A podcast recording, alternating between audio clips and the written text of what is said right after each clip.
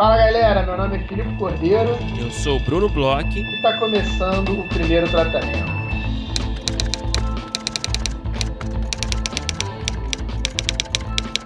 Fala, Brunão! Tudo bem? Olá, Filipe Cordeiro. Tudo bem comigo? Como você está aí de São Paulo? Brunão, estou ótimo. Estou mais descansado do que estive semana passada. Semana passada eu senti que eu é, cheguei muito cansado para gravar aqui o podcast. É, você estava num estado meio complicado, né? Fiquei preocupado, cara. Te dei até um toque depois, né? Falei assim, porra, irmão, se liga. eu tava meio tipo Bento Ribeiro, aliás, do excelente podcast Ben-Hur, que eu Pode sei crer. que você também escuta bastante. Eu adoro. Mas eu, eu tava meio Bento Ribeiro aqui. É, e uma coisa que eu acho que é. e uma coisa que eu acho que é legal falar, Brunão, é que no último podcast você deu uma dica de série que eu fui correndo atrás e já assisti toda. E a gente conversa sobre isso dentro dos conteúdos exclusivos Orelo. A gente está para lançar, a gente inclusive vai falar um pouco mais sobre isso em breve, mas a gente está para lançar é, essa semana ainda conteúdo exclusivo sobre Severance. Estamos para lançar em breve mais um conteúdo exclusivo Zordon. A gente tem nosso formato do Cena Aberta. A gente, inclusive, lançou na semana passada mais um conteúdo exclusivo, um conteúdo exclusivo que eu particularmente amo. Aliás, vou te falar, todos, né? Eu gosto muito, principalmente esses que são feitos por amigos do podcast, né? Porque eu acho que a gente já fala bastante aqui. E a gente lançou outro conteúdo exclusivo, super legal, super diferente, que foi a nossa newsletter, né, Bruno? Isso mesmo, Filipe. A gente tem o grande prazer de ter essa parceria com o André Rodrigues, o grande parceiro do podcast, o cara que a gente admira demais, um ótimo roteirista, é, que está escrevendo uma newsletter chamada O Roteiro. É, disponível exclusivamente para os nossos apoiadores Orelo. Então a gente teve aí na semana passada a primeira newsletter, todos os apoiadores Orelo receberam por e-mail. É, ele vai continuar escrevendo aí as próximas.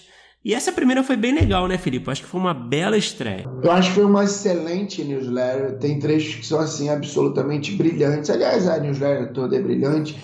Mas eu queria destacar alguns trechos aqui com você, Brunão. Coisas que saltaram meus olhos uhum, dentro da newsletter. Por favor. Eu acho que o André, é, roteirista genial como ele é, já começou com o pé na porta o primeira, a primeira parte da newsletter dele, ele fala sobre esses artigos de dicas de roteiro e é, e é muito engraçado porque ele fala uma coisa que é a bem da verdade e por um outro lado ele também fala outra coisa que também é verdade. A primeira é que muitos desses artigos, aliás, a maioria, são é, umas coisas meio de tópicos e umas coisas que, de certa forma, a gente revê e relê e são relativamente comuns entre si. Porque ele fala né, desse mercado de é. roteiro, de blog. É, ele diz que todos falam mais ou menos a mesma coisa, né? Ficam naquele lugar meio comum, né?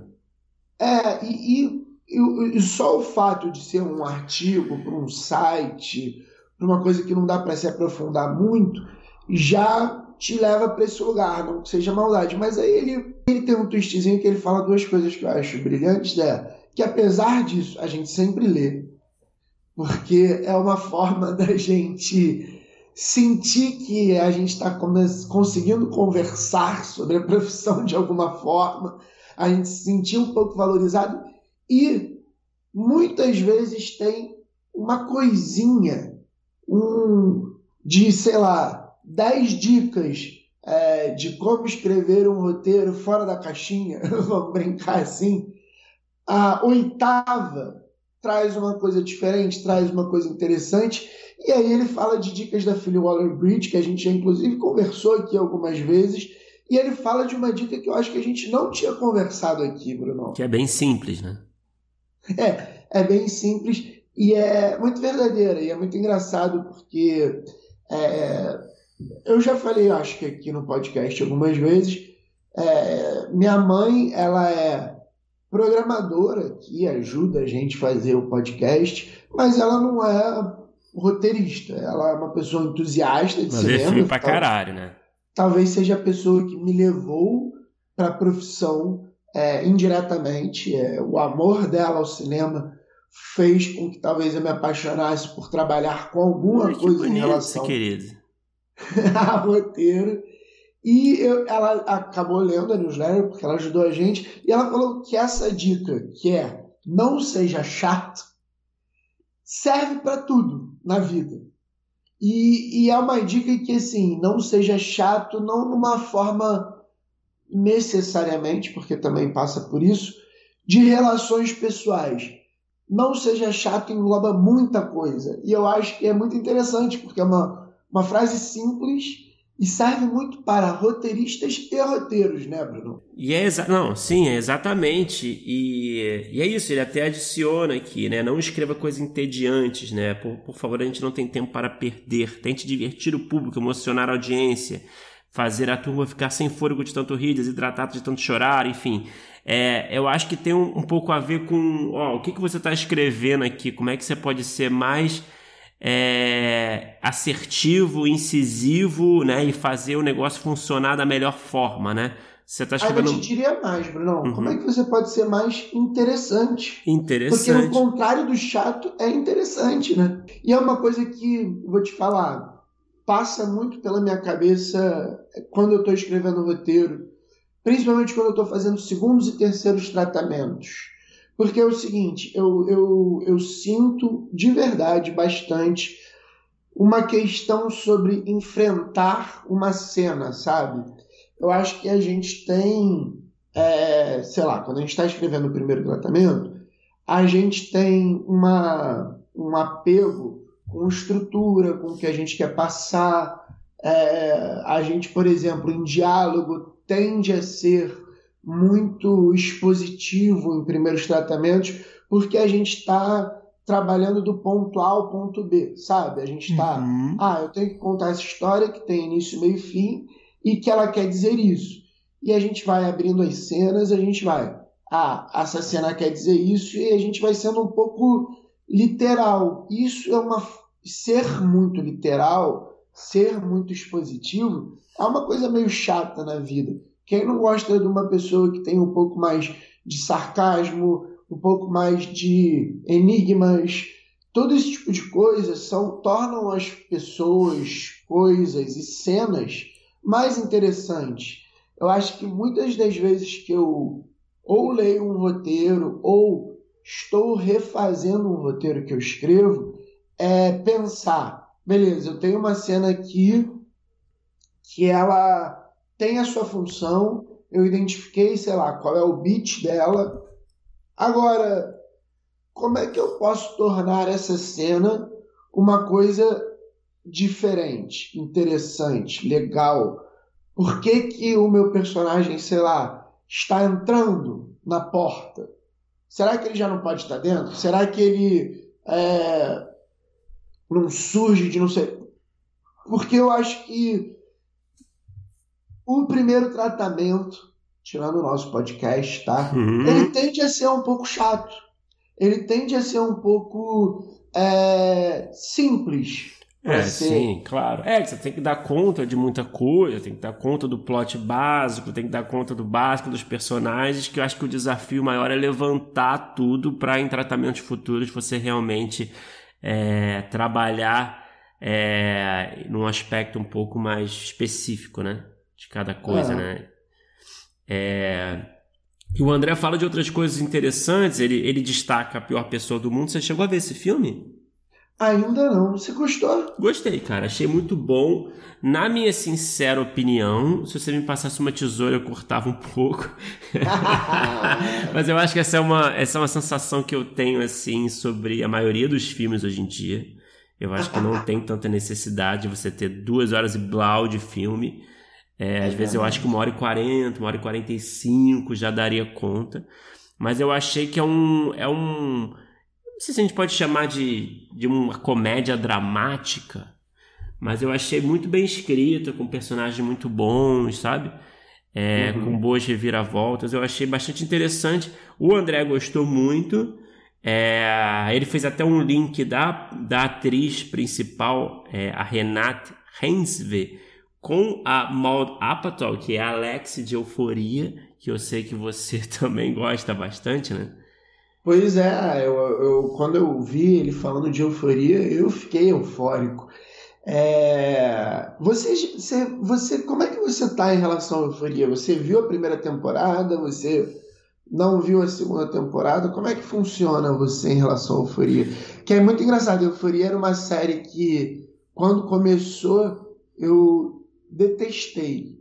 E aí depois eu entendi qual era a é. proposta. Inclusive o André fala na newsletter que se trata de um drama hiperrealista da HBO e eu até conversei com ele porque eu tendo a discordar bastante disso. Eu acho que ele é um drama hiper estilizado em vários sentidos, não só estéticos, mas inclusive dos dramas é, adolescentes. Eu acho que eu já falei aqui algumas vezes sobre isso, é. que eu acho que Euforia ele, ele, ele faz aquilo da saturação, né, que até o Zé fala um pouco, eu acho que ele estica uma corda, leva para um lugar fora da realidade. Ele, ele é uma, uma espécie de é, meta-drama, meta-melodrama. Eu acho que ele vai para um lugar muito fora da realidade para falar de várias questões. Mas eu queria saber como é que você está em euforia. É, não, eu sei que você teve essa curva de aprendizado aí, né? De, de, de se acostumar à série, né? e de ser vendido, né? Cara, eu. Eu não sei, eu assisti o piloto, achei bom, mas eu realmente não tava muito no clima de assistir. Eu sei que é uma série, como você falou várias vezes, é uma série que é sobre high school, mas ao mesmo tempo traz é uma leitura completamente é, fresca, né? Tanto uhum. de roteiro quanto estética.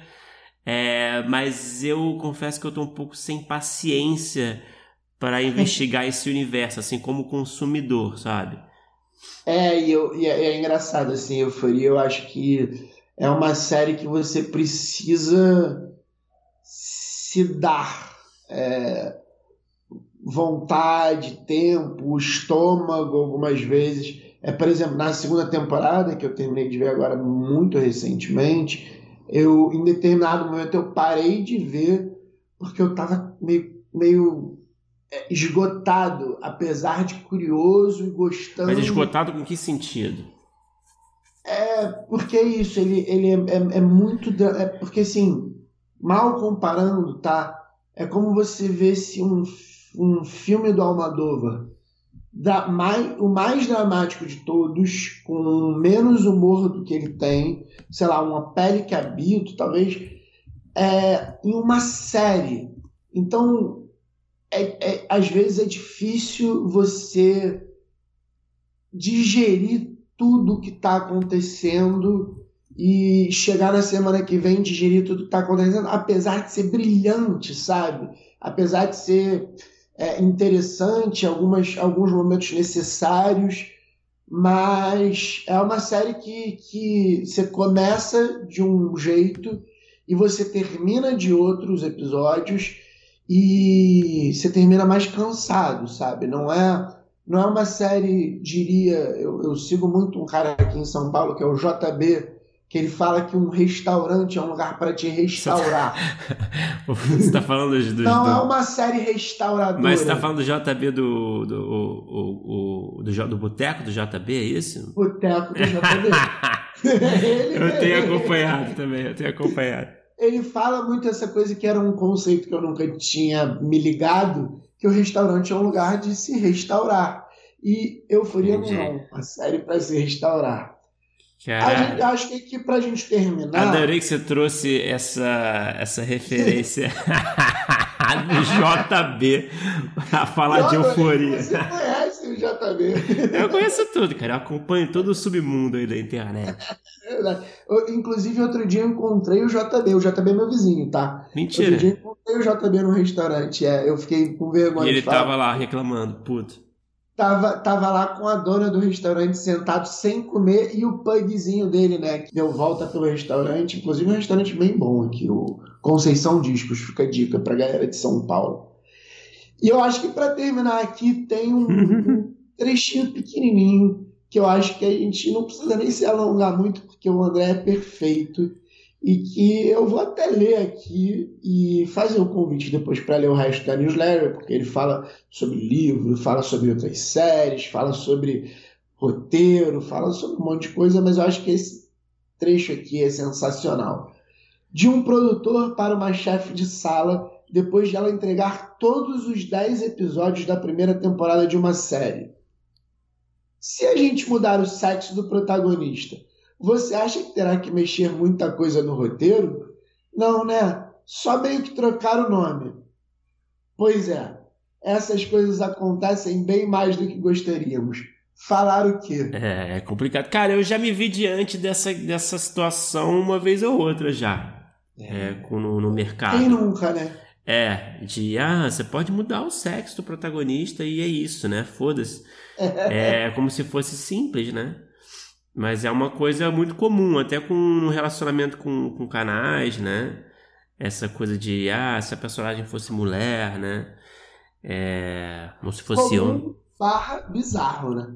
É, que é, realmente é uma coisa assim que não faz o menor sentido, né? Você ter essa concepção de que você não vai precisar é, trabalhar em mais nada, né? Se você fizer a mudança, né? É, mas enfim, isso é um dos, dos muitos clichês aí do nosso mercado. E, porra, é uma puta newsletter aí do André. A gente fica super orgulhoso de ter aqui essa parceria. E a gente está super ansioso para ler os próximos textos que ele vai mandar e a gente vai publicar. A gente vai publicando para vocês. Certo, Felipe? Exato. Mandem aí o que vocês acharam da newsletter. Falem com o André, inclusive, também, porque ele deixou ali é, a porta aberta, né, com os contatos deles, peraí, com os contatos dele. E agora, Brunão, vamos falar sobre o nosso episódio de hoje. A gente conversou aí com um roteirista, um cara gente boníssima, um cara que escreve bastante coisa diferente. A gente conversou, você sabe que eu gosto muito de animação, Uhum, de humor, que você gosta muito, uhum. e de várias outras experiências dentro do mercado. Com quem que a gente conversou, Bruno? A gente teve o prazer de conversar com o Gustavo Suzuki, que é roteirista é, de projetos como. Vou só citar alguns dos projetos aí que ele trabalhou ao longo da sua carreira: Comédia MTV, Olivas na TV, Vira de Estagiário, Historietas Assombradas, Tempero Secreto, Greg News, é, Irmão do Jorel, Oswaldo Badabim. Então é um cara que teve aí, como o Felipe falou, é, uma experiência é, bastante interessante com comédia principalmente, também com animação, muitas vezes para o público infantil. É um cara que já teve em diversas posições numa sala de roteiro, já foi um, é, um roteirista, já foi um head de sala. Então a gente fala um pouco dessas diversas experiências, a gente fala da coisa de escrever animação comparado com live action, a gente fala sobre escrever para o público infantil é, e, e, e, escrever comédia para o público infantil, mais especificamente. É, foi um papo muito legal. É, tenho certeza que você que está ouvindo a gente vai curtir. Foi demais. Vamos ouvir aí que foi muito bom.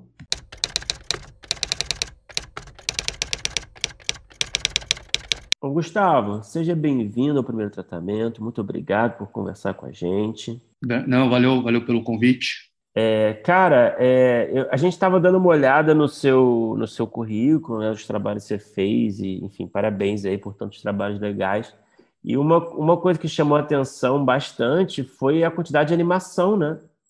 Uhum. Que você trabalhou. E aí me veio essa curiosidade que eu acho que é boa para a gente começar a conversa, falar um pouco da sua, da sua história de origem, né? É, escrever animação sempre foi uma coisa que você queria, né? Era um objetivo inicial, era a coisa que você mais pilhava de escrever, era o seu tesão mesmo, ou simplesmente foram oportunidades que, que foram surgindo na sua carreira que você não pôde dizer não? é, é, na verdade, assim, eu não tenho nenhum interesse especial por animação, né? Eu, eu é, gosto, assim, mas não, não manjo profundamente, assim. Mas o que eu sempre quis trabalhar, desde que eu comecei a trabalhar com roteiro e tal, na verdade foi com comédia, né? E eu acabei fazendo muita coisa de comédia. E a animação, é, hoje em dia, assim, não tem muito, né? Animação que não tenha é, humor, né? Especialmente para criança, assim, você não, não, não rola muito um, um programa que é tipo, sei lá, animação de drama. Então, eles sempre precisam de roteiristas é, com experiência de comédia, né? Então foi meio por conta disso que eu acabei é, é, indo para animação e acabei gostando, né? Então tem isso também. Quando eu comecei a fazer assim, eu comecei a me interessar muito assim pelas é, possibilidades assim que, que, a animação te dá, né? Na hora de escrever roteiro e tal, é, é, uma coisa bem divertida de escrever animação. Então acabei curtindo também. Você falou sobre essa parte que o que mais, mais te interessou é, era essa questão do humor e acabou caindo por aí. Como é que foi é, esse início assim de escrita, assim, no, um primeiro momento? É, você começou a, a escrever é, coisas para você, para outras pessoas, é, com humor? Como é que funcionou o, o inicinho antes até das animações? O inicinho eu acho que foi na faculdade, né? Eu fiz faculdade, fiz ECA, né? O, é o audiovisual. E desde lá eu já estava meio curtindo escrever coisa de comédia e tal, né? E fui experimentando ali nos exercícios que tinha para fazer na faculdade, nos filmes e tal. E é, quando eu saí, a, a, primeira coisa que eu fiz foi um, um curta-metragem. Eu é, ganhei um era um edital lá para fazer um curta e era um curta de comédia assim. E o primeiro o primeiro trabalho que eu peguei foi por conta desse curta, foi um produtor que viu o curta e me chamou para fazer um para mexer lá no roteiro de, de comédia. E aí comecei daí, entendeu? Então, tipo, aí no meio também teve uma coisa que eu, eu, eu comecei a fazer stand-up, né? E aí isso também foi me enveredando ainda mais para comédia, né? Então, tipo, as pessoas começaram a me chamar ainda mais para fazer. Acho que tipo, se tu parar pensar, eu, acho que de trabalho mesmo eu nunca fiz assim, não sei se eu fiz um drama.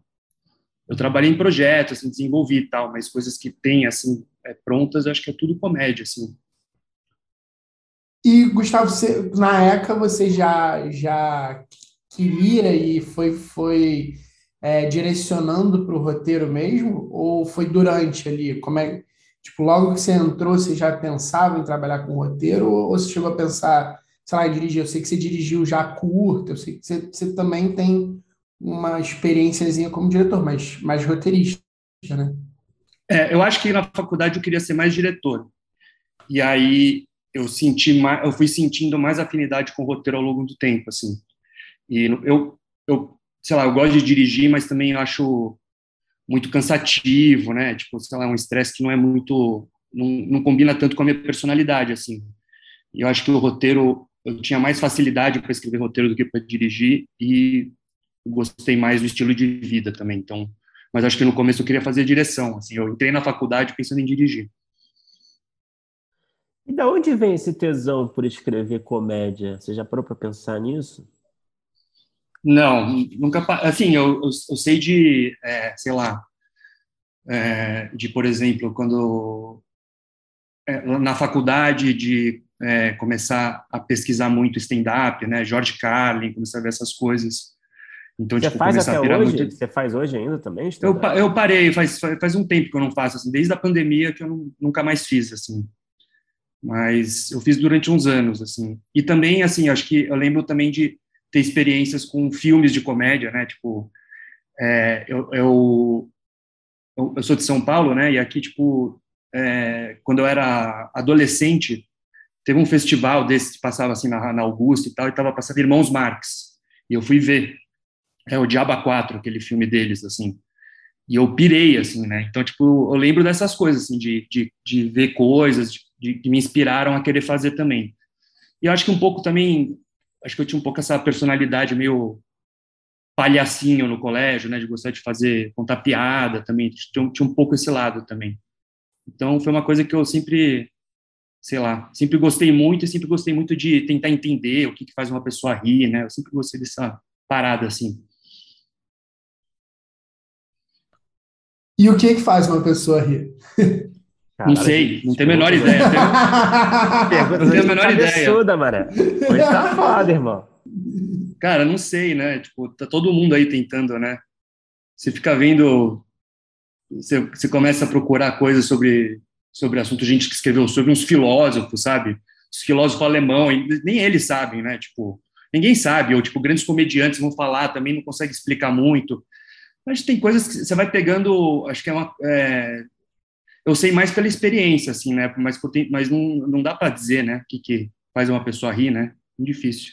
Muito, né? Não, mas agora sem, sem é, puxar tanto essa dificuldade, porque, poxa, é, realmente é, eu, eu, queria saber, assim, é, ainda mais ou menos nesse lugar, assim, é, você começou a, a, sei lá, de certa forma, se especializar em pensar, sei lá, beleza, o que faz uma pessoa rir é difícil, mas ver a comédia, tipo, com, sei lá, estrutura, estudar é, formas de punch, esse tipo de coisa, você é, é muito preocupado com isso? é natural para você escrever e, e, sem pensar tanto, sei lá, numa métrica de piada? É, como é que funciona quando, quando você está, sei lá, abrindo uma cena, quando você está montando um stand-up? Você tem uma preocupação com certas coisas mais, sei lá, formalistas ou vai mais no, no fluxo assim da escrita? Eu acho que para mim é, não só com comédia, mas com escrever roteiro em geral, eu acho que a, a técnica vem é, mais para avaliar o que você está fazendo do que para criar, né? Então, tipo, eu acho que na hora de escrever uma piada, eu vou meio no feeling. Aí você lê ela em voz alta e você percebe que ela não está funcionando muito bem, aí você começa a tentar aplicar, né, o que você aprendeu, assim, de tipo, ah, é, três é o um número mágico no humor, então, tipo, tá faltando você tirar uma das, sabe, você fez uma lista de coisas engraçadas, tá tentando você tirar uma ou acrescentar uma para ficar três, sabe?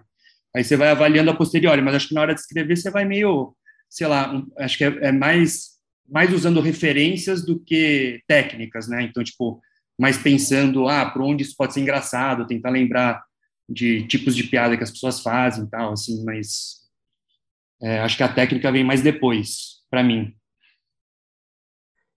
você vê, Gustavo, essa, esse momento, já que a gente está falando de comédia, né, que é um assunto que eu curto pra caralho também, como é que você vê esse momento que a gente está vivendo de produtos audiovisuais que até pouco tempo atrás, né, eles eram a comédia era tão forte, né, em, em produtos de massa, né, produtos assim é, que viralizavam, né, que estavam no hype, e agora a gente não tem tanto mais assim essa comédia presente assim no nosso é no mainstream, digamos assim, né? A gente está num momento muito da dramédia, as dramédias estão muito valorizadas e, e, francamente, né, a maioria delas não tem muita graça, né? É, é. Que, que você pensa disso? Por quê? Você consegue entender, assim, explicar? É... O que, que você pensa, assim? Como é que você enxerga esse momento? Queria saber a sua opinião. Ah, uma boa pergunta, assim, eu não sei muito bem, eu já pensei nisso, eu não sei muito bem dizer porque que é, não rola mais tanto, eu não sei se, sei lá, sempre tem a ver com o que o público está precisando no momento, né, tipo, com o contexto que a gente está vivendo e o tipo de coisa que eles querem para, seja para escapar, né, da realidade ou para se deparar com alguma coisa, né, então não sei, deve ter alguma coisa a ver com isso, assim, mas é, quanto à dramédia, eu tenho uma, eu tenho uma hipótese, assim, eu tenho uma, uma teoria baseada um pouco na minha experiência escrevendo roteiro de comédia, assim, porque eu acho que é, é, os, os, roteiristas, assim, eu, eu, sinto que tem um, é, hoje em dia a gente tem muita muita obsessão pela estrutura, sabe? Pela, pela parte, pelo esqueleto das coisas, assim. E eu sinto que isso fica muito, é, é, isso é muito, como é que se diz? É, isso se torna muito relevante na hora que as pessoas vão fazer nota, né? Tipo, estrutura, tipo, é a coisa mais é, importante, assim. E, e quando muitas vezes que eu escrevi roteiro de comédia e tal, você vai vendo que a primeira coisa que as pessoas vão querendo tirar do roteiro são as piadas, sabe? Uhum. Porque a piada não atrapalha a estrutura da coisa toda. Então, tipo, se o roteiro tá grande, se o roteiro tá, sei lá, se a cena tá, tá, tá grande, se a cena tá lenta, se a cena não sei o quê, as pessoas vão pedindo para tirar sempre a primeira piada, porque, tipo, a, a, a, história, de certa maneira, vai continuar de pé, sabe? Mas, às vezes, eu acho que, tipo, a piada é até mais importante do que do que o esqueleto das coisas, dependendo do tipo de roteiro que você está fazendo, sabe?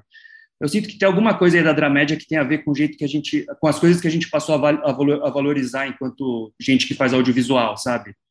Tipo, é, tipo isso também, essa coisa de personagem com camadas, que é uma coisa que a gente valoriza muito, sabe? Ah, um personagem bem escrito, um personagem com camadas. Mas um personagem com camadas não necessariamente é o melhor personagem para uma comédia. Então uhum. você coloca ele numa situação de comédia e vira uma dramédia, sabe? Entende o que eu quero dizer? Assim, acho que eu tenho um pouco essa. Super, eu penso super. um pouco nisso, assim, é. Super, né? Eu acho que o olhar do, do produtor, eu acho que ele vai muito para esse caminho, sabe? Ah, porque é um personagem flat, é um personagem superficial, e às vezes na comédia é, você não necessariamente necessita né, de um personagem muito complexo para funcionar, às vezes atrapalha, dir, na verdade. É, eu, eu, diria que até, até num drama, você não precisa de um, dependendo do filme, você não precisa de um personagem muito complexo, né? Tipo, dependendo do drama que você tá, sei lá, aqueles filmes do filme, sei lá, Noites de filme do Fellini, sabe? Os personagens são super simples assim, eles não têm muitas camadas assim. Tipo, eles são personagens que têm um objetivo e eles ficam, sei lá, se remoendo nesse objetivo o filme inteiro, não tem muita. E, e esses personagens são perfeitos para aquele tipo de história, né? Então, acho que tem várias, várias coisas que a gente valoriza enquanto roteirista que são coisas do, do, do, do, do, nossos tempos, assim, que é coisas que são, são moda valorizar, né?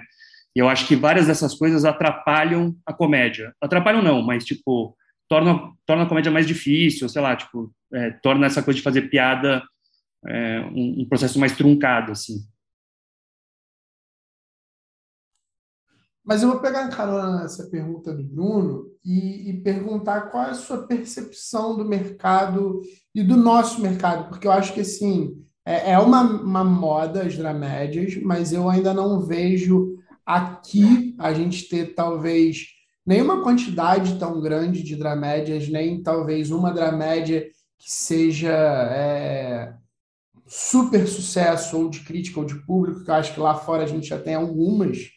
É, e eu acho que a gente costuma estar, sei lá, às vezes um pouquinho atrás, e daqui a pouco, de repente, a gente tenha, mas não tenho certeza, e eu acho que você está muito mais é, é, por dentro do mercado que a gente, porque assim, eu também também é, é, noto que é, de tudo que aconteceu, pandemia, é, a Globo diminuiu drasticamente a parte de comédia deles, tá?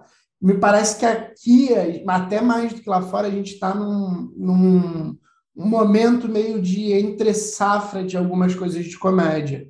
É, a gente, em determinado momento, estava com algumas séries, aí depois o, o, antes disso até tinha muita coisa de sketch, por exemplo, você trabalhou até na MTV, que teve um, um momento ali de ouro de comédia, de sketch, de coisas rápidas, aí YouTube também começou a brilhar muito essa questão de sketch, aí teve uma, umas coisas de séries, a Globo começou a fazer voltar a fazer sketch é, em canal aberto, e, e hoje em dia, sei lá, eu acho que é, há muito tempo não surge um fenômeno talvez como é, foi o Comédia, como o Porta dos Fundos, beleza, que já está bem, bem constituído, mas talvez não tenha números como teve antigamente, nem tem um novo, assim, que surge diferentão, que faça tudo. Eu queria saber o que, como é que você está vendo o mercado de comédia para onde talvez a gente está indo com a comédia no nosso mercado? Ah, eu é, não sei muito bem dizer, assim, eu, eu, eu tenho a, assim, eu tenho assim, é, eu tenho a sensação que que parte dessa entre-safra sempre, sempre, tem a ver, assim, hoje em dia, com, as, com os trabalhos que eu estou fazendo, assim, com as coisas que eu estou... Para mim, sempre tem a ver com os algoritmos, assim, sabe? Com a demanda é, de quem é, de quem paga para fazer o, o, produto, né? Dos canais ou de sei lá quem, né? Tipo, ah, agora a gente... Eles, eles sempre vêm com uma demanda, né? Agora a gente está procurando o programa de tal jeito, porque, sei lá, os algoritmos foram lá, calcularam e, e resolveram que isso. Então, talvez tenha alguma coisa a ver com isso, o fato de da comédia estar tá, tá um pouco numa entre-safra, assim. Mas eu acho também que os comediantes, hoje em dia,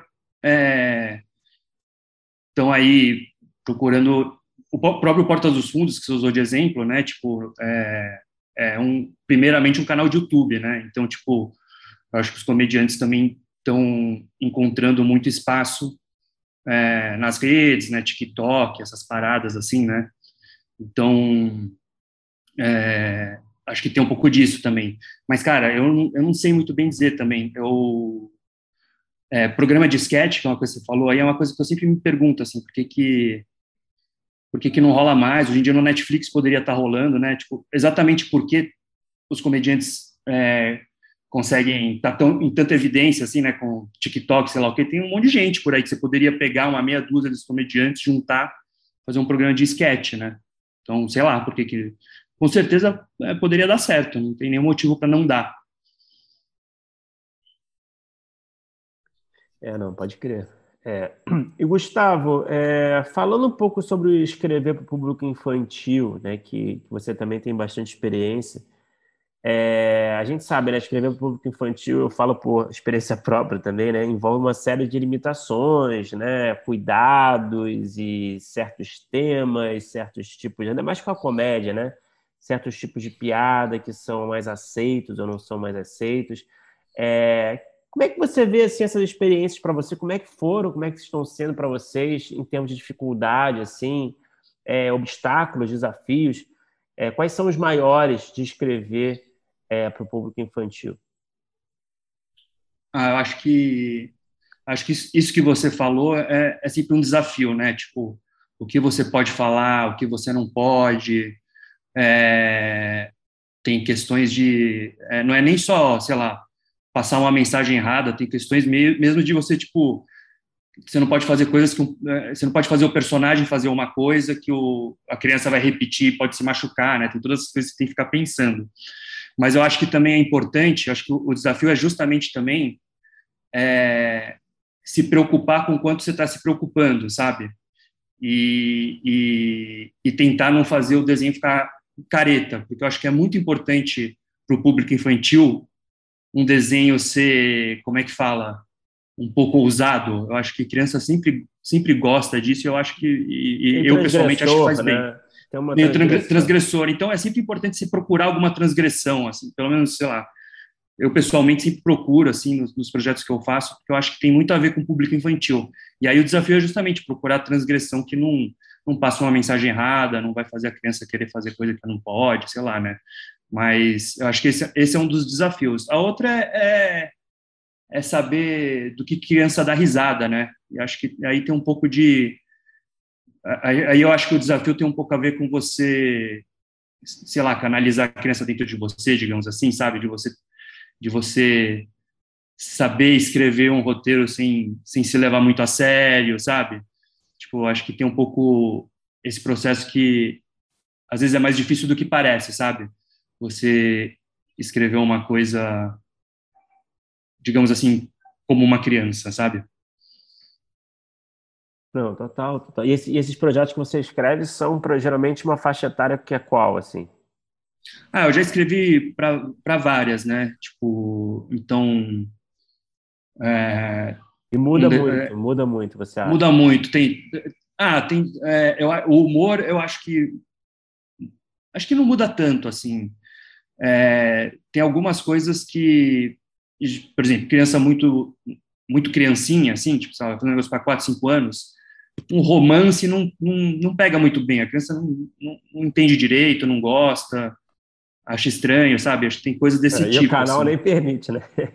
E o canal nem permite, é, mas eu digo assim, tipo, alguma, sei lá, é, ficou uma, um, um, personagem ficou afim do, sei lá, fica, um, criança não, não pega muito isso, uma criança mais velha já gosta, já acha maneiro, sei lá, sabe? Acho que tem essas coisas assim, mas eu não, eu, eu confesso que eu, eu chuto muito, assim, tipo, é, é meio no feeling, né? Porque justamente, sei lá, não dá para saber o que, uma criança gosta, né? Por mais que você pergunte, faça pesquisa, não sei o quê, sei lá, eu tento, eu tento um pouco sempre usar independente do público que eu estou escrevendo, eu tento sempre usar o de parâmetro. Se eu estou achando engraçado, talvez alguém ache, sabe? Então, tem muita coisa que você chuta também, né? Não dá para saber. E quando você vê, assim, as reações, você vê que, tipo, tem coisas que você achava que ia funcionar super, não funciona com a criança. Outras coisas que você achava meio besta, a criança se amarra, sabe? É, e tem umas coisas que são muito universais também, né? Que realmente, se você acha graça, você acha dá para você lendo, né, que você escreveu, dá para você entender que aquilo vai comunicar, né? Comunica uhum. com você, talvez você não ria tanto, né? Mas você entende ali o potencial. Eu acho que tem umas coisas universais assim, né, de idade assim, que eu acho muito louco. É, uma, uma, uma entre aspas, uma briga assim que eu tenho com, com canais assim, sempre é uma coisa que tipo envolve, ah, eles sempre fazem nota para derrubar, e eu tento lutar. É sempre piada de piada de peido, piada de cocô, sabe essas coisas assim? Sei, claro. Porque, cara, isso é universal, assim. Eu acho engraçado e pode ter certeza que criança se amarra. Mas você costuma vencer essas, essas batalhas? Não, costumo, costumo perder. Eu, quase sempre eu perco, assim, mas às vezes eu consigo. Cara, outro dia é, é, rolou um negócio que eu fiquei, eu fiquei muito feliz, que tipo o canal voltou com uma nota sugerindo uma piada de peido. Essa eu nunca tinha Olha visto antes. Assim. Aí eu fiquei, essa foi, essa foi é um dia de vitória. Né? e, e a outra coisa que eu queria te perguntar também, mais ou menos nesse assunto, é as diferenças de escrever é, animação, assim. Você acha que tem é, mais liberdade, menos liberdade em algum lugar? É, você sentiu, sei lá, quando você começou a escrever as animações, porque é, tem né, uma, uma certa diferença. Você sentiu algum tipo de dificuldade ou, ou não? Você se sentiu mais livre por, por algum motivo? Como é que é, são as diferenças assim que você sente mais? Eu acho que eu acho que não é nem mais fácil nem mais difícil. Acho que é diferente, assim, porque especialmente é, no que diz respeito assim à, à, produção. Então, as coisas que você tem que pensar enquanto roteirista na hora para na hora que o pessoal for produzir, né? Então, é, por exemplo, é, num desenho, você pode fazer uma cena que aparece um, um dragão e destrói um prédio, sabe? Tipo, isso não, talvez não custe tão caro no desenho. Mas uma vez eu escrevi uma cena que, tipo, eu queria que o vilão fizesse aquele, aquele trope que ele tá de costas numa cadeira e ele gira, sabe? Tipo, ele se apresenta girando numa cadeira giratória, sabe? Quando uhum, uhum, uhum. Doctor, e, tipo, o pessoal da animação falou, cara, é difícil animar, animar alguém girando no eixo. É, não dá para mudar isso, isso vai custar caro para gente, manja. Então, tipo, isso seria exatamente uma cena banal, né? completamente banal, é totalmente caro na animação. Então, tipo, tem umas uhum. coisas assim. E, e, dependendo da animação, é, por exemplo, você pensar numa alocação, dependendo do esquema de produção, você pensar numa alocação nova para um episódio, é, às vezes é mais caro do que numa coisa filmada, sabe? Porque, tipo, você filma, entendeu? Porque, tipo, dependendo da, da, animação, você vai criar uma locação nova, os caras têm que, tipo, fazer o design desse fundo novo, fazer vários testes, tem que ser aprovado, isso daí custa um dinheiro, entendeu? Então, depende muito do projeto, assim, tem, tem, tem limitações muito específicas, sabe? Tipo, ah, esse projeto você não pode muito repetir personagem. Tem uma coisa, por exemplo, também em animação que eu acho interessante, que, tipo, a gente aprende quando a gente aprende roteiro, a gente aprende aquela regra do show, show don't tell, né? Tipo, o que você puder mostrar e não falar, você mostra, né? Mas em animação não funciona tão bem isso, porque, tipo, os, os bonecos lá, os, os, os personagens desenhados, eles, eles não têm as mesmas, as mesmas sutilezas na, nas expressões faciais do que um ser humano, assim. Então, tem certas coisas que você não consegue expressar só com um olhar, só com uma ação, sabe? Então, muitas vezes você tem que escrever uma fala em que a pessoa está falando o que ela está fazendo, para animação dar conta de. Entende? Então, tem, tem umas questões muito específicas, assim, mas não é, acho que não é nem mais difícil nem mais fácil, é só um negócio que você vai pegando, assim, de experiência. É legal. E falando de sala de roteiro, que você passou por muitas salas também, né, diferentes. É, a gente sempre, a gente sempre, a gente volta e meia faz essa pergunta para a galera que tem uma experiência bem assim extensa em sala de roteiro. É, como não se comportar em uma sala? É, que, que, que, tipo de comportamento você aponta assim que é um comportamento prejudicial, negativo, que é, sabe, uma pessoa que não está é, fazendo um bom papel numa sala? Você consegue apontar assim, algum tipo de algum cacoete, algum, algum tipo de comportamento recorrente? Assim, a gente sempre usa o exemplo da Mirna Nogueira, né, que a gente conversou com ela aqui, que ela trouxe uma definição que ela criou que é ótimo, que é do roteirista zagueiro, que é o cara que sempre é, critica ideia, as ideias dos outros. É, odeio. Uhum, mas uhum. ele não traz nada para acrescentar, para consertar, enfim. É, enfim, só um exemplo. Assim, como é que, que, que, tipo de comportamento assim, você acha que é ruim numa sala de roteiro? Eu, ah, eu tendo a achar assim, que todos, todos os comportamentos ruins de roteiro, é, de sala de roteiro, é, é sempre uma questão de ego, sabe? Então, para mim, assim, a, a grande questão que você tem que exercitar numa sala de roteiro é saber um pouco deixar seu ego do lado de fora da sala, sabe? Quando você entra nela, assim. Por exemplo, isso que você falou do roteirista zagueiro, para mim é sempre tem a ver com a insegurança da pessoa, sabe? Tipo, com ou com entende o que eu estou falando? Assim, tipo, é, é, ou então, por exemplo, é, uma coisa que às vezes me, me incomoda em sala de roteiro é quando a pessoa quer mostrar muito serviço e não deixa o silêncio rolar na sala, sabe? Que às vezes, tipo, dependendo da situação, que dependendo do problema que os roteiristas têm que enfrentar, às vezes é silêncio que você tem que fazer, né? Mas às vezes rola, assim, uma pessoa que, tipo, não, acha, não consegue ficar quieta, sente que tem que estar tá falando, não sei o quê, e, tipo, tudo bem, é, é, não é, a pessoa não está fazendo nada de errado, assim, mas eu acho que tem a ver com, é uma questão que tem a ver com, com insegurança, com não sei o quê, então acho que é sempre, sempre importante, assim, é, claro, é, é sempre difícil, né, ficar dando ideia para os outros, né, especialmente se você está num lugar novo, ou você está com um lugar com, sei lá, com, gente é, chata, é, não sei o quê. Eu ia comentar mas... isso, né, eu acho que é uma coisa que tende a melhorar também depois da, das primeiras... Depois, é, né? mas eu acho que é, é, sempre tem um pouco a ver, assim, com... Porque, no fundo, o processo criativo é muito, é muito difícil, muito truncado, né, e, tipo, que nem eu falei, exige, sei lá, momentos de silêncio, momentos de descontração, você não pode ter medo de falar umas ideias bestas, sabe? Tipo, então, eu sinto que é, quanto mais você tiver é, é, disposto a estar tá lá, assim, falando, dando ideia, ouvindo, trocando uma ideia, acho que a sala vai rolar bem, assim. Então, também acho que, tipo, um outro problema em relação a isso é quem torna quem faz da sala um clima estranho, sabe? E deixa todo mundo inseguro também, sabe? Tipo, então acho que uma coisa muito importante de sala de roteiro é você de chefia, assim, não? De chefia, é, principalmente de chefia, mas sei lá, gente que gosta de também é, sei lá, competir na sala, sei lá, essas coisas assim, sabe? Tipo, acho que é sempre importante é, quando você está numa sala de roteiro é, tá se sentindo à vontade, mas também ajudar a criar um ambiente em que todo mundo se sinta à vontade para falar besteira, para, sei lá, ter umas ideias ruins, né? Porque é delas que vêm as boas também, sabe?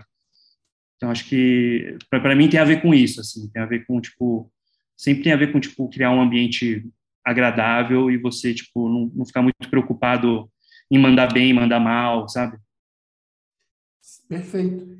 Uma coisa também que eu queria perguntar também, que é uma coisa que a gente de vez em quando pergunta, é, você, e, e, nesse caso até mais focado para comédia, é, você daria alguma dica para quem quer começar a escrever, quem quer começar a trabalhar com roteiro, principalmente de comédia? É, não sei assim, a gente a gente já conversou aqui, acho que eu e Bruno, não sei nem se a gente chegou a já falar isso no, no podcast, como a gente nota que muitas vezes é, uma galera que trabalha com comédia às vezes tem que fazer alguma coisa relacionada ao humor antes. Então, por exemplo, você falou né, dos stand-ups. Você acha que isso é um, é um, talvez um grande caminho? Você acha que tem um caminho fora disso? Assim, o Twitter, de, né? De, também tem É, tem, tem uns Twitters engraçados, uma pessoa que faz stand-up, uma forma de meme, sei lá, no YouTube. E às vezes a gente vê que, o, que a, o mercado de comédia acaba olhando muito para essas pessoas e de repente um, um cara que, sei lá, em drama, é, estuda roteiro, aí, sei lá, participa de um ou outro é, rodada, concurso, ou então é, consegue uma indicação para alguma coisinha menor. Às vezes ele não precisa ter é, no, no, na pessoa física, vamos dizer assim, entre aspas, algum tipo de, de produção. Ele pode, sei lá, fazer um curta com uma galera tal. E no humor a gente tem um pouco, às vezes, essa impressão de que é, é, o roteirista, às vezes, antes tem que ser também um humorista. Como é que você vê, assim, é, se, é, se é por aí, se acha que é o melhor caminho, se tem outros caminhos? Eu, ah, eu acho que é um bom caminho, sim, é, tanto na questão de como é, o mercado funciona um pouco, sabe? Então, tipo, você, sei lá, começar a fazer stand-up, por exemplo, quando eu comecei a fazer stand-up, eu comecei a ter chamado para muito mais projeto. Porque, sei lá, mesmo que a pessoa não conhecesse meu trabalho enquanto comediante de stand-up, saber que eu faço, assim, dá um certo, sei lá, a pessoa, ah, então esse cara é, o cara, é um cara da comédia, sabe? Tipo, começa, tipo, pensar mais no seu nome quando você tá, quando vai pensar em nome para roteirista de comédia e tal. Então, ajuda nesse sentido. Mas eu acho também que, tipo, da minha experiência, eu também posso dizer que, tipo, você fica você fica muito melhor na comédia quando você come, quando você passa a tentar exercitar ela de alguma maneira, seja fazendo stand-up, improviso, é, inclusive assim, tipo, é, mesmo escrevendo roteiro, uma coisa que eu acho que uma pessoa tem que fazer no mínimo quando está escrevendo uma, uma, uma coisa de comédia é ler é ler o roteiro em voz alta, sabe? Ler as piadas em voz alta, ver se tipo ela tá meio funcionando, sabe? Então tipo essa coisa de praticar comédia é, ajuda muito, né? Porque nem a gente estava falando lá no começo, o que, que faz uma pessoa rir? Não, não sei, mas quando você começa a fazer stand-up, começa a fazer improviso, sei lá, eu nunca fiz improviso, mas quando você começa a, a, experimentar com essas coisas, você vai sabendo um pouco mais o que faz as pessoas rirem, sabe? Então, eu acho que é legal, é, até mais nesse sentido do que, tipo, ah, um caminho por onde você vai enveredar, assim. Acho que, tipo, no meu caso, eu fui, eu, eu, eu, comecei a escrever comédia fazendo um curta, né? Mas que nem o pessoal de drama que vocês estavam falando e tal. Mas eu acho que ajuda, sim, você fazer, é, fazer esse tipo de coisa. Cara, eu sempre falo aqui para a galera que a gente conversa, né? A galera que já fez stand-up, assim, faz, eu sempre admiro demais, cara. Eu não sei como é que vocês conseguem. Eu ah, falo é. aqui sempre das minhas. Eu tive duas. Enfim, o Bruno tem experiência. Eu fiz duas vezes assim, Open Mic no Rio, já tem muito tempo, e assim, a primeira foi ok, e a segunda foi um fiasco, assim, sabe? E aí eu, eu queria me esconder, assim, no buraco, e eu me escondi, de certa forma, né, no stand-up. e eu nunca mais fiz. E aí eu fico, caralho, realmente, é uma coragem que você tem que ter e também uma, um desprendimento, assim, né? Porque você vai ter fracassos o tempo todo e você tem que sair desse buraco e tudo bem, né? É mas eu, eu diria que essa, mas eu diria que essa experiência justamente, é, para mim foi bem difícil no começo também, assim. É, as primeiras as primeiras vezes que eu fiz foram, foram tenebrosas e mesmo depois, né, depois você pega experiência, assim, sempre rola, né, uma experiência tenebrosa, assim, um lugar que você vai fazer, ninguém dá risada, você vê gente dormindo na plateia, tipo, é horroroso, assim. Dormindo, mas eu acho que, dormindo, é, mas eu acho que você, acho que também se acostumar, acho que o stand-up tem disso também, você se acostuma um pouco com a rejeição, né, o que ajuda também numa sala de roteiro, sabe? Hoje eu me sinto muito é, mais à vontade de dar, de dar umas ideias muito ruins, assim, e vendo o que vai dar, sabe? É uma coisa que sempre ajuda, né, na sala, assim, tipo, às vezes a ideia boa vem de uma ideia meio nada a ver, assim, né, que você vai desenvolvendo e tal. Mas eu acho que sim, mesmo, tipo, mas eu, mesmo se, sei lá, é, tem, tem outras coisas que você pode fazer né, em relação à comédia, né, tipo, filmar alguma coisa, é, ou escrever, né, tipo, prosa, sabe, tipo, escrever textos de comédia, é, eu cheguei a ter um blog uma vez, quando estava na faculdade também, que eu tentava escrever textos de humor, assim, sabe? Acho que exercitar de, do jeito que você puder, assim, é sempre bom. Assim, exercitar de um jeito que tenha pessoas que leem ou veem o que você está fazendo e respondem, sabe? Para você conseguir ter, ter, um termômetro melhor do que, que é engraçado e do que, que não é, sabe? É, e hoje em dia tem tantas formas, né, de você fazer isso, né? Seja no é. YouTube, seja até podcast, vai, enfim É, e, sei lá, o teatro também, acho que o teatro pode ser muito bom, né, para comédia, para quem está escrevendo, muito. né? É, o Gustavo, você falou agora, agora há, há um tempinho atrás sobre a gente estava falando de sala, né? Você falou que às vezes não rola bem o clima, muito por causa do, de uma influência de um comportamento da chefia, né? E você foi head do Oswaldo, né? Pelo que eu entendi, não sei se foi mais de alguma. Eu fui também agora do Badabim, né? Que é um desenho ah, que está passando agora na Discovery Kids, e do Menino Maluquinho, que vai estrear no Netflix. Ah, Ainda maneiro. não estreou. Demais. É, pode falar já do, do Menino Maluquinho, não? Pode, acho que pode, pode. Já tá, já tá para estrear, já, já tem trailer e tal. Já, Pô, é, já saiu o trailer. Eu ia perguntar como é que foi essa experiência para você de ser o chefe, né? Essa coisa de é, dar o tom e deixar o ambiente mais é, o ambiente mais relaxante possível. Não sei se é essa palavra, mas eu acredito que quando todo mundo está meio relaxado e se divertindo de certa forma, né? Ainda que seja trabalho, né? eu acho que tende a fluir bem, mas como é que é para você ter essa dose de responsabilidade extra de não apenas não um roteirista, mas um chefe que, que lida com questões de psicológicas também, de história, claro, de técnica, mas enfim, que é ele, é, enfim, está lidando com diversas questões, né, complexas. Como é que foi para você essas experiências? Você é, é um lugar que você se sente à vontade? Uh, ah, eu acho que assim, eu dei, eu acho que nos, nos, nesses três projetos que eu, que eu fui o chefe de sala, eu dei sorte com a equipe, né? Então, é, eu, eu, é, a galera que estava fazendo sala comigo eram roteiristas experientes, assim, gente com quem eu já trabalhei, que eu já conhecia, já tinha, é, teve gente que eu nunca tinha trabalhado, mas muita gente com quem eu já trabalhei, com quem eu já tinha intimidade, né? Então, acho que esse tipo de coisa, imagino que tenha facilitado para deixar o, o, ambiente melhor e, e facilitou para mim, facilitou o meu trabalho, assim, né? Mas eu, eu, eu, gosto de fazer, assim, eu acho que, tipo, uma, uma das coisas mais é, que eu percebi que são mais importantes, assim, de fazer, de ser, de é, comandar uma sala de roteiro, é você, tipo, meio saber administrar o tempo e saber administrar é, as ideias que estão sendo jogadas, sabe? Então, tipo, saber quando você está gastando muito tempo num, numa cena e quando e, e, e, saber também quando tipo dependendo algum beat do roteiro precisa de fato de mais tempo para a gente parar e remoer sabe tipo acho que ficar um pouco fazendo esse cálculo foi acho que foi grande parte do que eu acabei fazendo assim e teve também uma coisa assim tipo o Osvaldo ele foi um projeto que eu cheguei na terceira temporada eu acho segunda ou terceira e ou seja os personagens já existiam já o humor da série já estava já já tava bem delineado, então tipo eu eu sabia o tipo de piada que era para fazer, não sei o quê. Mas no caso do Badabim, agora da Discovery, foi uma série que a gente é, já tinha, sei lá, a Bíblia, um design dos personagens, mas estava tudo muito verde assim quando eu entrei. Então tipo foi legal participar da construção, né, de uma criar personagens novos, entender o tom da série, entender o tom, tom dos personagens teve esse, esse processo também, que foi um processo de, sei lá, conversar com o pessoal da direção, trocar ideia, o pessoal do design, assim. Então, tudo, tudo isso foi bem legal, achei, achei massa fazer. Foi, foi, eu não sei se é em off aqui, mas, mas foi em inglês que vocês escreveram esse projeto, não foi?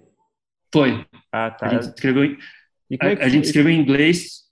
Fala, perdão. É, te, teve, teve dois roteiristas americanos na, no projeto que participaram em parte da mesa. Eles vieram para cá, né, e durante um tempo eles eles fizeram é, sala de roteiro com a gente, depois voltaram para os Estados Unidos e aí tipo ficaram mais remotos assim. E a gente é, a, a, ideia era que a gente escrevesse tudo em inglês e a gente foi lá e, e, e, escreveu assim. Eu nunca tinha escrito nada em inglês, então tipo no começo tem uma coisa de pegar no tranco, né? de pegar no tranco de uma língua. É, deve ser uma língua é que não é, deve ser um desafio, é né, cara? Desafio especialmente, é, especialmente na questão do humor, né? Tipo, o timing, qual palavra usar, que palavra é mais engraçada que a outra, sabe? Tipo, esse tipo de coisa que você tem mais domínio no português, você vai meio tendo que encontrar numa outra língua, assim. Mas a parte mais bizarra foi que depois foi traduzido para português, assim. Então, tipo, é. É, eu acompanhei a tradução, sabe? É muito estranho isso, né? Que você escreve um negócio numa depois acompanho uma tradução que não foi feita por mim, assim. Então, Caraca, que doideira. Foi bem doido, assim. Mas foi legal, assim. tanto pela parte de, de trabalhar com é, roteiristas é, americanos, né, que tem uma outra experiência, então, tipo, trocar é, as experiências e tal foi bem bacana. E é interessante, acho que inglês é uma língua muito boa para humor, né? Então, é, isso foi divertido de, de, de usar o inglês assim para escrever roteiro. E falando ainda em sala de roteiro, é, como é que você vê assim uma boa formação de sala? Você que foi head, não sei, não necessariamente quer dizer que você conseguiu formar a sala, mas é, se você já teve essa experiência de, de, de, formar a sala, e mesmo que não tenha, como é que você acha que funciona bem é, é, encontrar a equação para formar uma boa sala para vir a funcionar? Você tem algum tipo de preocupação específica de acordo com o projeto, de acordo com a sala? Como é que você pensa assim num, numa sala para funcionar? Ah, ah, boa pergunta. Assim, acho que no meu caso, como sempre envolve questão de humor, acho que essa é uma, das prioridades para mim, né? Então, é, é, eu nunca eu nunca tive tanta oportunidade assim de, de montar uma sala e quando foi foi tipo foi com os produtores dando dando sugestões e não sei o quê. Mas eu acho que a, a coisa do senso de humor é importante, né? A pessoa que tem alguma experiência com comédia ou que ou que saiba ajudar a, a sala nesse sentido, né? Eu não sei também se tem alguma coisa é, eu não é, se tem alguma coisa da não dá muito para avaliar, né? Tipo, como é que como é que você avalia se a pessoa vai ser apropriada para o projeto, né? Você pode ver o que a pessoa já fez, mas assim, é, vocês também devem ter experiência, assim, tipo, não necessariamente o que vocês fizeram representa quem vocês são enquanto roteiristas, né?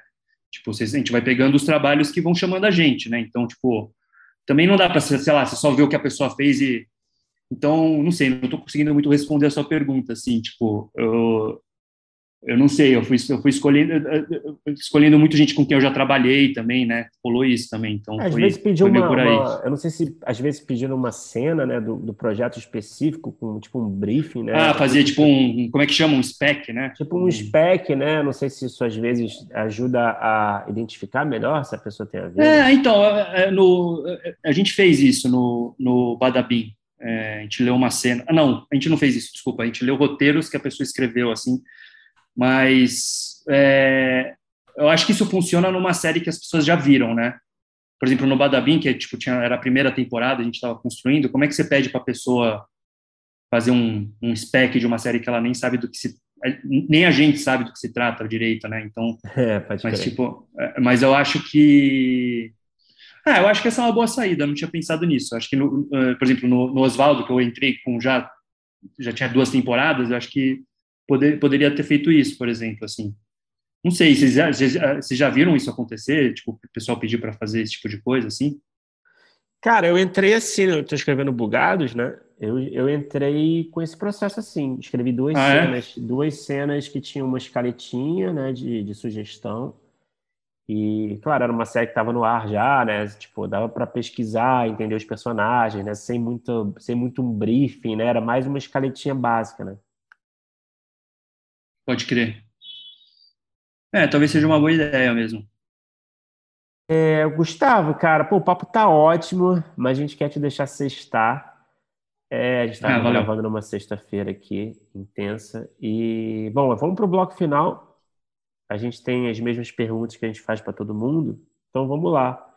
Qual é o melhor roteiro que você já escreveu, na sua opinião? É, pode ser um qualquer formato, qualquer gênero, pode ter sido produzido, não produzido, enfim, você que manda. Eu, eu, eu tenho que escolher um. Eu posso, eu posso, de certa maneira, escapar dessa pergunta. Difícil, né? Eu tendo, eu tendo a, tipo, eu tendo a quando eu sempre quando eu, eu, vejo alguma coisa que eu fiz assim, ou na hora que eu, na hora que na primeira vez que eu vejo alguma coisa que eu fiz, ou leio ou releio algum roteiro que eu escrevi, eu, sei lá, eu aceito assim, mas quando eu vejo alguma coisa um pouco velha, uma coisa que eu fiz que já está um pouco antiga, eu tendo a achar horrível, né? Então, não sei. mas tem algum episódio, por exemplo, vai, algum episódio de uma série que você escreveu que você falou, puta, você tem um orgulho especial? Ah, agora no Badabim tem um, teve um episódio que eu, assim, no roteiro não tem nada demais, mas eu, eu, eu gostei muito da mensagem que a gente conseguiu passar para as crianças. Que a gente, o Badabim é um, uma série de animação sobre artes, né? E a, a gente fez um episódio sobre bom gosto e mau gosto, tentando tipo desconstruir essa ideia, assim. Eu não sei, por algum motivo eu achei legal que as crianças já estejam em contato com esse. Então eu vou colocar esse daí, mas também, assim, não é um roteiro que eu acho que eu, eu especialmente brilhei nele nem nada. Mas pelo. Eu gostei legal, da mensagem. Hein? Discussão boa essa, né? É. Tem alguns adultos que têm que assistir isso, né? Total. Regis Tadeu aí. é uma referência magnífica aqui. Mas é. E, e, qual é o pior roteiro que você já escreveu, Gustavo? Ah, esse é mais fácil, deixa eu pensar um pouco. Pode ah, teve... ter rolado também, né? Pode estar na gaveta. É... O pior, uh, deixa eu pensar. Ah, teve coisas na faculdade, né, é, que é, ficaram bem podres, assim. E eu acho que também no, na MTV, no Comédia MTV, tinha uma coisa do processo ser muito rápido. Eu lembro de ter feito umas coisas que eu falei, puta, que que eu, é, como é que eu deixei isso passar? É, hoje em dia, assim, os, os, trabalhos são tão colaborativos, né? Mesmo quando vocês assinam um roteiro e tal, que eu, eu, eu, tenho uma sensação, eu sinto mais, mesmo quando ele não funciona muito, eu, eu, também consigo sentir que ele não é tão meu, assim. Então, da mesma maneira que eu me, me julgo muito, acho que tudo que eu fiz é uma merda, também acho que tem esse lado, assim. Mas eu acho que não tem nenhum especial que eu lembro, não, mas eu já fiz muita coisa ruim. Gustavo, o que, que você assistiu? É, nacional ou estrangeiro, pode ser série, pode ser filme, pode ser qualquer formato, é, sketch até que seja. Quando você acabou de ver, você pensou, pô, eu queria ter escrito isso. Uh,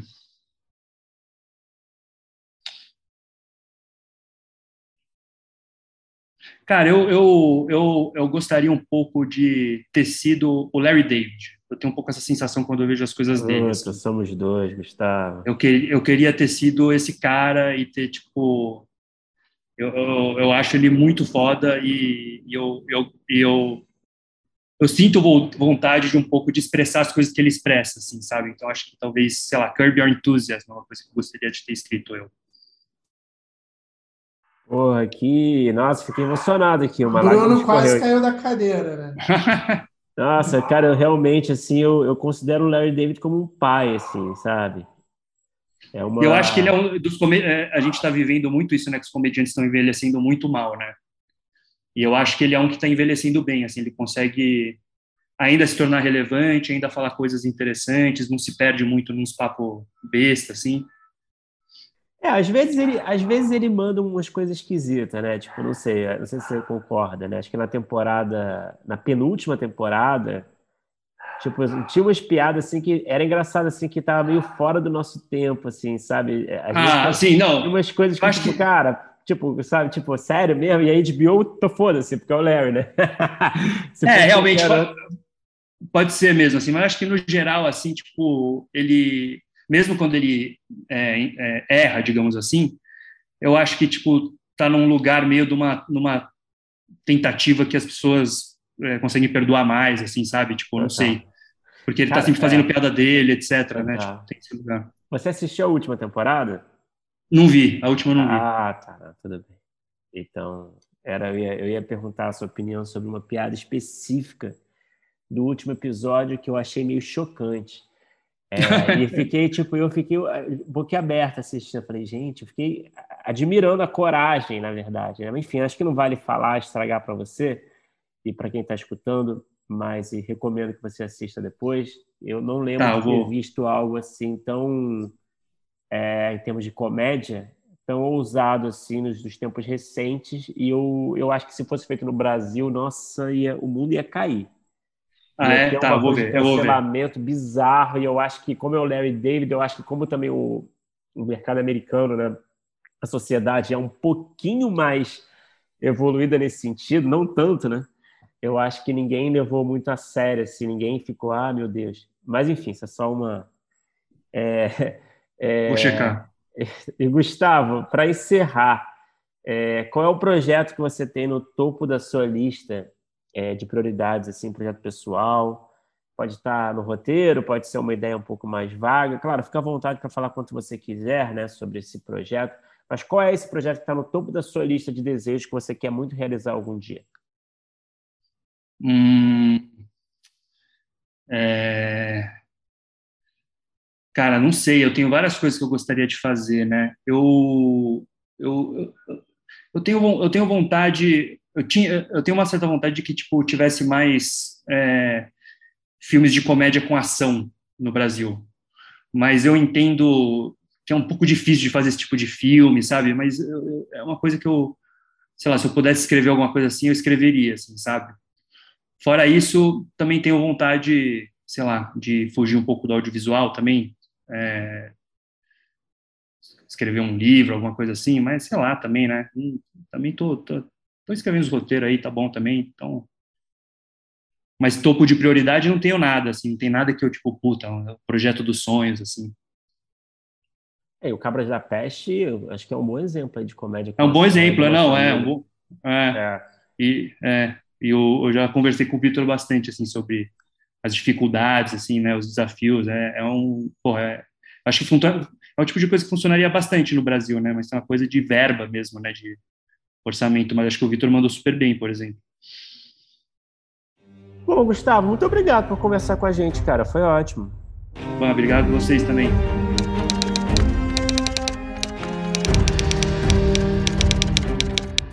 Opa, chegou até aqui?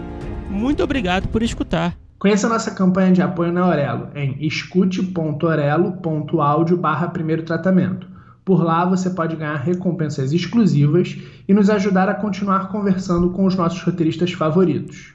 Tem dicas, comentários ou sugestões? Fala com a gente pelas nossas redes sociais e não se esqueça de assinar o feed do primeiro tratamento pela Aurelo. Até a próxima!